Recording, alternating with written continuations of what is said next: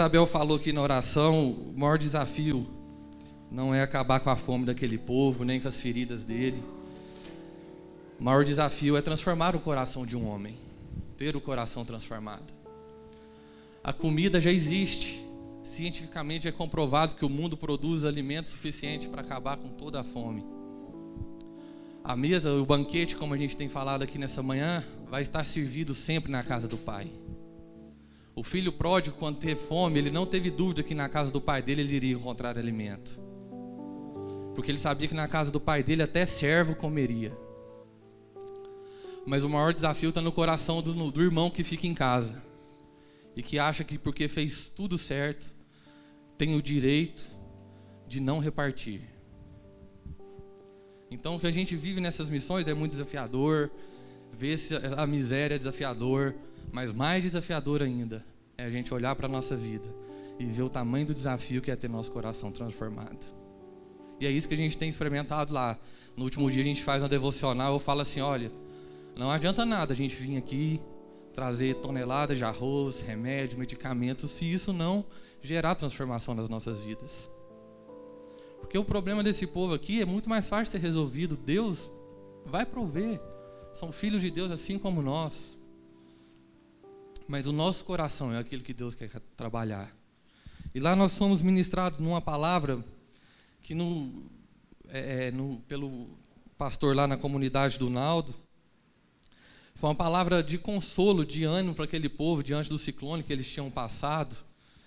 E aí, meditando nela, eu até falei assim: será que vai fazer sentido para a comunidade lá de Goiânia? Será que vai fazer sentido para a igreja compartilhar essa palavra? Porque fala sobre ventos, sobre os ventos que a gente enfrenta na nossa vida. Ele fez esse paralelo com o vento que atingiu aquela nação e causou tamanha destruição. E aí, logo, Deus falou assim: de repente, você não, você não teve sua casa destruída, você não teve seu lar destelhado, você não está faltando comida, mas os ventos que você tem enfrentado não são físicos, mas eles têm feito que a sua casa tenha deixado de selar há muito tempo, eles têm feito com que a comida que você come já não sacia sua fome. E eu falei assim, tem tudo a ver para a comunidade que a gente tá, tem tudo a ver para a minha vida, porque a gente é tendencioso a achar que os nossos problemas são aqueles que a gente consegue enxergar, né? E, mas são muito, muito maiores do que isso. E essa palavra fala sobre quatro ventos quatro ventos que nós podemos enfrentar na nossa vida: o vento do homem, o vento da provação, o vento de Deus e o vento do Espírito Santo. O vento do homem é aquele vento que a gente mesmo traz para a nossa vida. A gente tem costume de chamar ele de inimigo, de diabo. A gente fica colocando na conta do diabo muita coisa que é a gente mesmo que tra traz para a nossa vida. Tenho certeza se você fizer uma lista aí dos seus principais problemas, no mínimo 80% deles foram causados pelas suas próprias mãos. Foi você mesmo que trouxe ele para sua vida.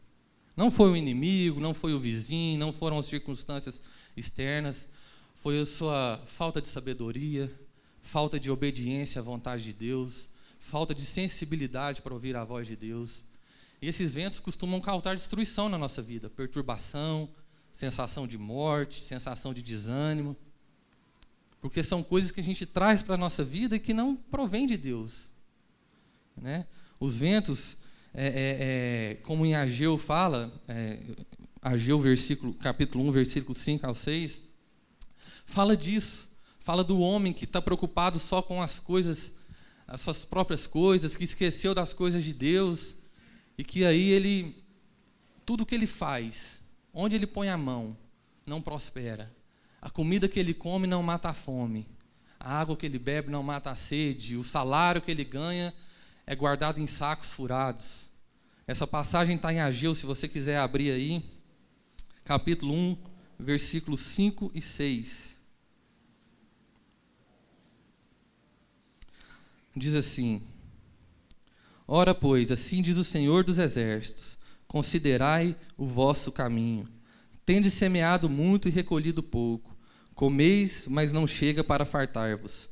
Bebeis, mas não dá para saciar-vos. Vestivos, mas ninguém se aquece.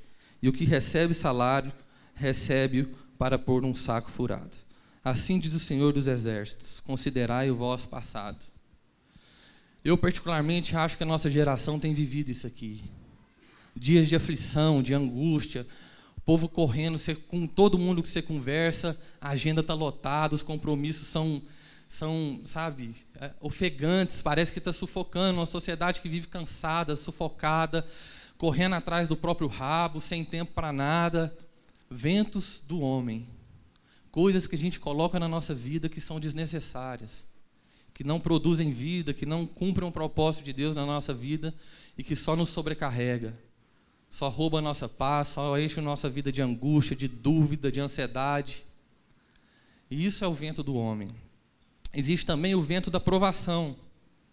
O vento da provação ele chega na nossa vida sem aviso prévio. Ele não marca hora nem dia, simplesmente ele chega, nem bate na porta. E por incrível que pareça, o vento da provação ele é permissão de Deus na nossa vida. Ele serve para forjar o nosso caráter, para gerar na nossa vida testemunho vivo. A gente acha que quando a gente está passando por uma dificuldade, assim, uma provação, uma situação às vezes de saúde, uma situação às vezes financeira, é, a gente está fora da vontade de Deus, mas nem sempre, irmãos. Às vezes tudo aquilo que a gente está passando de, de, de difícil, de obstáculo na nossa vida, é para forjar em nós o caráter que Cristo quer forjar. É para forjar em nós o homem segundo a vontade de Deus.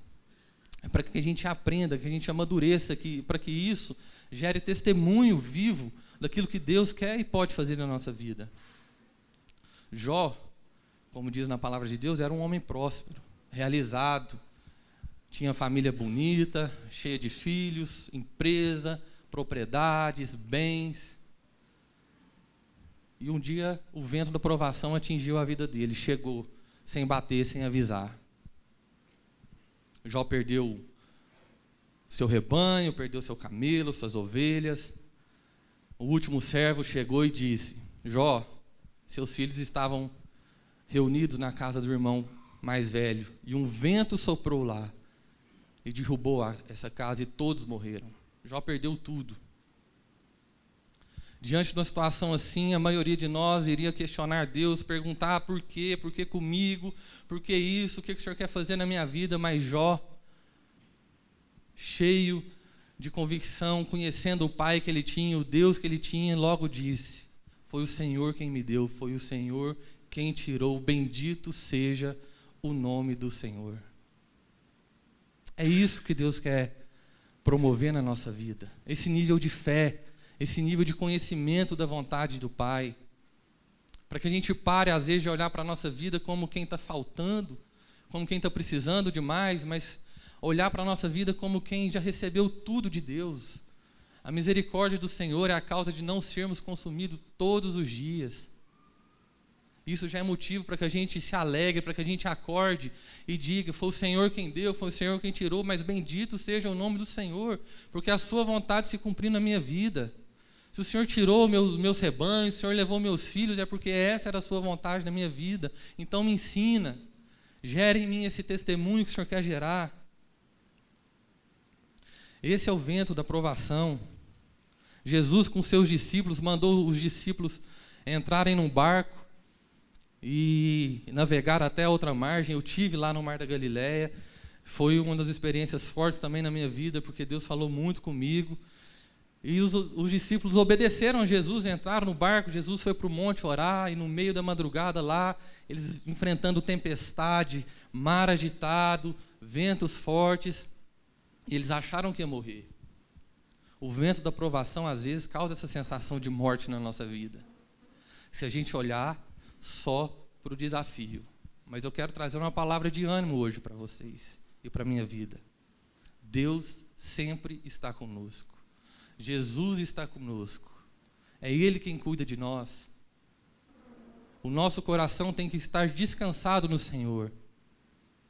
Os discípulos, em meio àquela tempestade, achando que ia afundar e morrer, logo viram Jesus andando sobre as águas e dizendo: Vento, cessa-te, mar, acalma-te. E essa é a palavra que eu quero trazer para você, não importa o tamanho da provação que você está enfrentando, que você está passando, existe Jesus na sua vida. Ele anda sobre as águas, ele traz para você essa paz, meio em meio à tempestade. Ele vai falar para o vento parar, ele vai falar para a água se acalmar, porque ele te ama e ele quer cumprir o propósito dele na sua vida.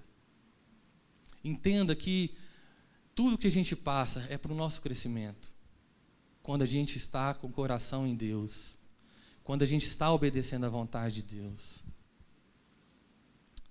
Então, esse, isso é o que o vento da aflição, da, da provação produz na nossa vida. Esse conhecimento, esse caráter forjado, moldado, a gente cresce. Quem aqui já teve experiência difícil? Ela nos acrescenta muito mais do que as experiências fáceis.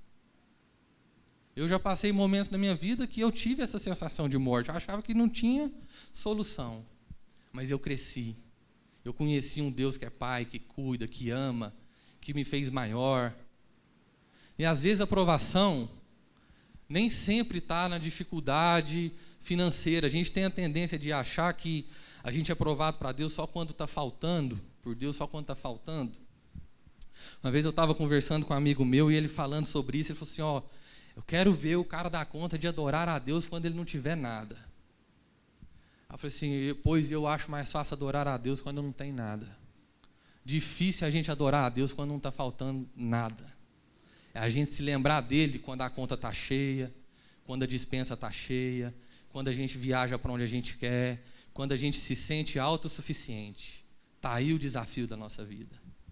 Quando a gente está lá, é quase que aquela no fundo do poço, né? Você não tem mais para onde ir. Aí Deus é a única coisa que você tem. Mas quando a gente está por cima da carne seca, como se diz lá em Minas, aí eu quero ver a gente se lembrar de Deus. Colocar a nossa vida à disposição de Deus.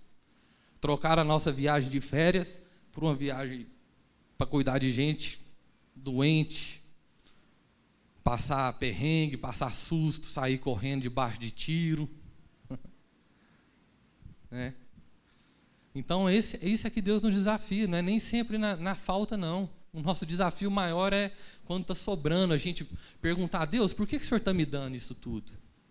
Isso é provação. Por que, que o Senhor tem depositado tanto na minha vida? Por que, que o Senhor tem me abençoado tanto? O que, que o Senhor quer fazer com tanto recurso? Vocês já se perguntaram isso? A Bíblia fala que quanto mais é dado, mais será cobrado. Então a gente tem que fazer essas, essas perguntas, saber por que, que Deus tem depositado tanto na nossa vida. O terceiro vento é o vento de Deus, é o vento da soberania, é o Deus poderoso, soberano sobre todas as coisas, que com seu vento soprou fôlego de vida nas nossas narinas, nos fez viver, nos dá direção, nos dá provisão, nos guia. Foi assim que ele fez com o povo de Israel no deserto. O povo de Israel acordava, olhava para as nuvens e para onde os ventos sopravam e levavam aquelas nuvens, e eles sabiam que era para lá que Deus queria que eles fossem. Trouxe provisão, trouxe do mar as cordonesas, para que ele, eles pudessem se alimentar quando já não havia mais comida. Deus foi lá e mandou um vento para que toda os pássaros viessem do mar e pousassem e, e voassem sobre o acampamento do povo de Israel e pudesse trazer provisão, comida para aquele povo. O vento de Deus traz livramento. Foi o vento de Deus que, na hora que o povo de Israel estava ali cercado entre o mar e o exército, Deus foi abriu o mar com seu vento para que eles pudessem passar. Então, esse é o vento de Deus. Ele proporciona causa, coisas impossíveis na nossa vida, milagres, maravilhas, aquilo que a gente jamais poderia imaginar. O vento de Deus vem e faz e opera na nossa vida para gerar fé no nosso coração, para gerar obediência, para nos chamar a atenção que existe um Deus que é soberano sobre todas as coisas. Mas se tudo isso não causar transformação no nosso coração, a gente vai ficar às vezes 40 anos no deserto como o povo de Israel ficou. Eles viram isso tudo e ainda assim eram resistentes a obedecer à voz de Deus. Então, essa, esse é o vento de Deus na nossa vida. Ele é algo que vem e vai. A gente não sabe de onde ele vem nem para onde vai, mas ele está nos conduzindo o tempo todo na sua soberania, no seu poder e no seu amor. E por último, o quarto vento é o vento do Espírito Santo. O vento do Espírito Santo que sopra to sobre toda a igreja, sobre todos aqueles que creem no amor de Deus. Somente o vento do Espírito Santo pode preencher o vazio da nossa existência. Somente o vento do Espírito Santo pode encher a nossa vida com tudo aquilo que nós precisamos. Somente Ele, somente o vento do Espírito Santo vai fazer com que a gente coma o pão da vida e não sinta mais fome. Pode fazer com que a gente beba da água da vida e não volte a ter sede. Isso é que o Espírito Santo de Deus promove na nossa vida. E aí, quando nós damos lugar ao Espírito Santo de Deus, nós nos esvaziamos do vento do homem. Nós, às vezes, vamos passar por provações, como a música disse, mas mesmo em meio às provações, nós vamos ter paz, porque estamos cheios do Espírito Santo de Deus. Nós podemos passar por situações difíceis, de falta ou de bonança, mas nós vamos ser guiados na sabedoria que só o Espírito Santo promove em nossas vidas. Nós vamos ter nossa boca, as nossas atitudes transformadas pelo Espírito Santo de Deus, de forma que tudo que a gente fale ou faça manifeste e revele o amor de Deus para todos aqui na terra. E é isso que Deus quer fazer na nossa vida. É desse vento que Ele quer nos encher. E nessa manhã, eu quero te convidar. Eu não sei como você chegou aqui hoje, debaixo de qual vento, sobre qual vento sua vida está. Eu não sei se hoje você olha para sua vida e você só vê o vento do homem. Você está perdido, embaraçado em meio a coisas que você mesmo trouxe para sua vida. Eu não sei se você está sobre o vento da provação, tem passado por dias difíceis, mas tem buscado aprender em Deus, tem sentido as dores, mas tem crescido. Não sei se você está sobre o vento de Deus, experimentando milagres ou maravilhas na sua vida, coisas que você jamais imaginou que poderia viver.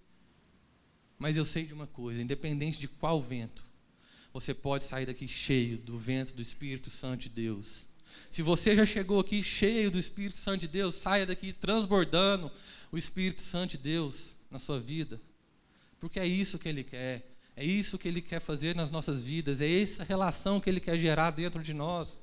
Para que a gente pare de olhar para as nossas vidas e agir conforme a nossa vontade, conforme o nosso senso de direito, conforme o nosso egoísmo ou nossa fome, o nosso ventre. Mas Ele quer que a gente passe a viver conforme a Sua vontade e ser guiados pelo Espírito Santo de Deus. Sempre para que a gente possa viver os frutos do Espírito: paz, alegria, amor, bondade. É isso que Deus tem para a gente, essas são as promessas de Deus que a gente deve buscar para a nossa vida, buscar viver. A gente tem gastado tanto tempo pedindo coisas para Deus, sendo que Ele tem muito mais para nos oferecer. A gente tem se tornado uma igreja barulhenta. A gente tem feito barulho demais escutado pouco a vontade de Deus, pouco a voz de Deus. A gente senta para orar, para para orar, a gente só fala. Quantas vezes você já parou para orar e não falou nada? Só ouviu. Oração é uma conversa com seu pai. Uma vez eu ouvi um exemplo muito interessante. Se você tivesse uma fila pronto para falar com Deus e te entregasse um papel para você apresentar para Deus, ao final dessa fila. Como que esse papel chegaria lá? Ele chegaria preenchido com todas as suas vontades, com tudo aquilo que você quer pedir, falar para Deus? Ou ele chegaria em branco, para que Deus escrevesse nesse papel tudo aquilo que ele já prometeu para a sua vida, tudo aquilo que ele quer fazer na sua vida? O que, que a gente tem feito da, da oportunidade que a gente tem de relacionar com Deus Pai? Como temos usufruído dessa relação? Então quero te fazer um convite nessa manhã. Se você quer ser cheio desse Espírito Santo de Deus, se você quer ser conduzido, se você quer ser preenchido, ter a vida tomada por esse Espírito que promove amor, paz, bondade, que guia os nossos caminhos, que faz a gente deixar de pensar em nós mesmos, mas amar ao próximo, porque isso só é possível com o Espírito Santo de Deus. Às vezes a gente nem sabe, às vezes a gente acha que é porque a gente é bom demais, mas não é. É porque o amor de Deus já habita em você. E eu quero que você feche seus olhos, coloque a mão sobre o seu coração, para que a gente possa fazer uma oração, para que a gente possa entender o que, que Deus quer fazer na nossa vida, o que, que Ele quer promover, para onde esse vento quer nos levar. Senhor nosso Deus e Pai, muito obrigado por essa manhã, Deus.